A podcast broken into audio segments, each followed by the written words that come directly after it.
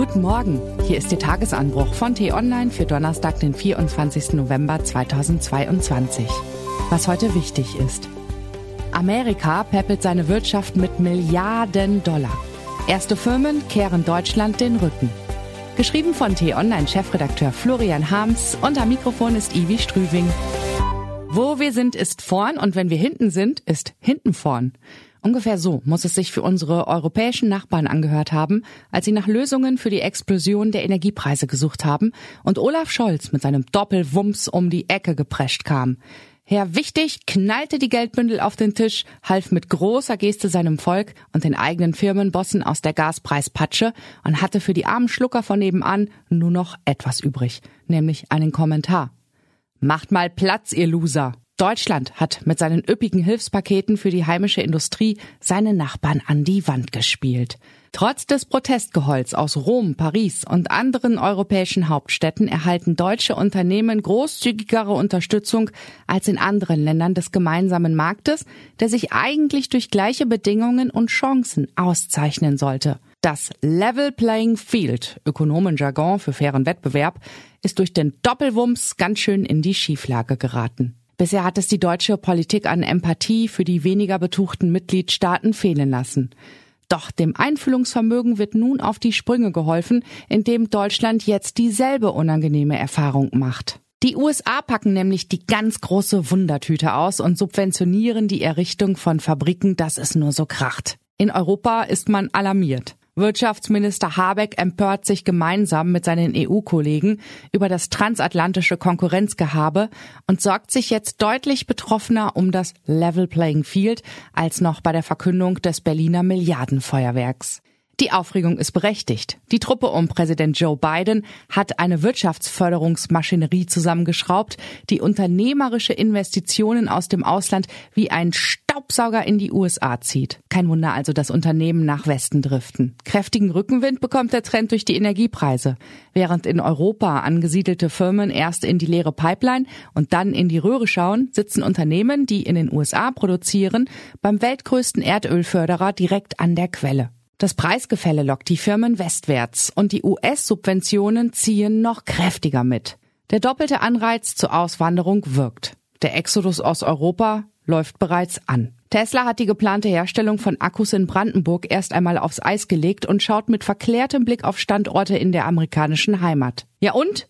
So ist das nun mal im Kapitalismus, könnte man sagen. Geschäft ist Geschäft. Jedenfalls bis die Konditionen wieder stimmen. Und überhaupt, subventionieren wir Europäer nicht auch alles, was nicht bei drei auf den Bäumen ist? Mag sein. Aber die Großzügigkeit von Mr. Biden ist mit ein paar klitzekleinen Auflagen garniert.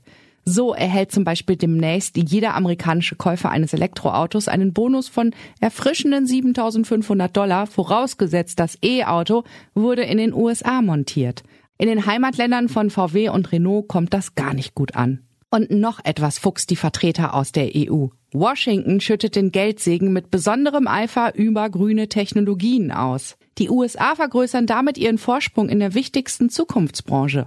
Ganz vorne bei klimaneutraler Technik hätten die Europäer und ganz besonders die Ampelleute in Berlin sich eigentlich gerne selbst gesehen. Jetzt wird verhandelt, solange es noch geht. Die Zeit ist knapp, denn das amerikanische Förderungsprogramm ist vom Kongress bereits beschlossen und tritt zum Jahreswechsel in Kraft. Die Chancen auf eine Einigung stehen nicht gut.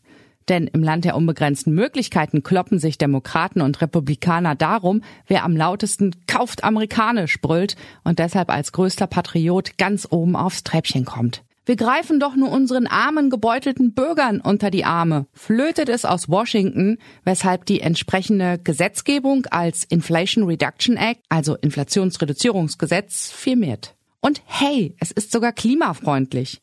Wieso Wettbewerbsverzerrung? Sorry, your problem. Wir helfen eben nur bei uns daheim. In Paris, Rom und Brüssel hat man diesen Spruch kürzlich schon mal irgendwo gehört aus Deutschland. In Berlin hingegen könnte man ihn für ein unerwartetes Echo halten. Die Herren Scholz, Habeck und Lindner jedenfalls sollten den amerikanischen Ego-Trip für einen Moment der Einkehr nutzen, zurückschauen, zur Ruhe kommen, sinnieren über Weisheit, Fairness und den Doppelwumms. Und der geflüsterten Botschaft lauschen, die über den Atlantik herüberweht. Was du nicht willst, dass man dir tu, das füg auch keinem anderen zu. Was heute wichtig ist. Der UN-Menschenrechtsrat tagt heute in Genf auf einer Sondersitzung.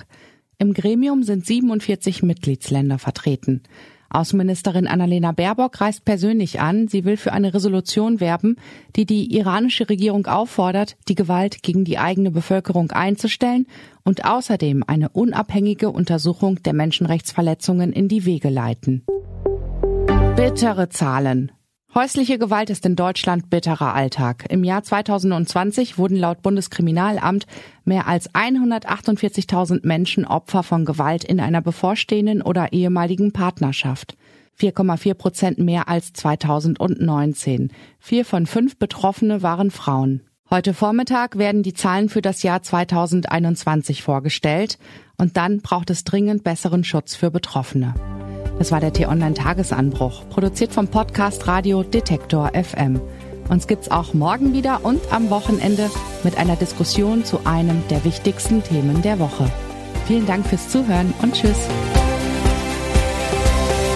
Ich wünsche Ihnen einen schönen Tag. Ihr Florian Harms.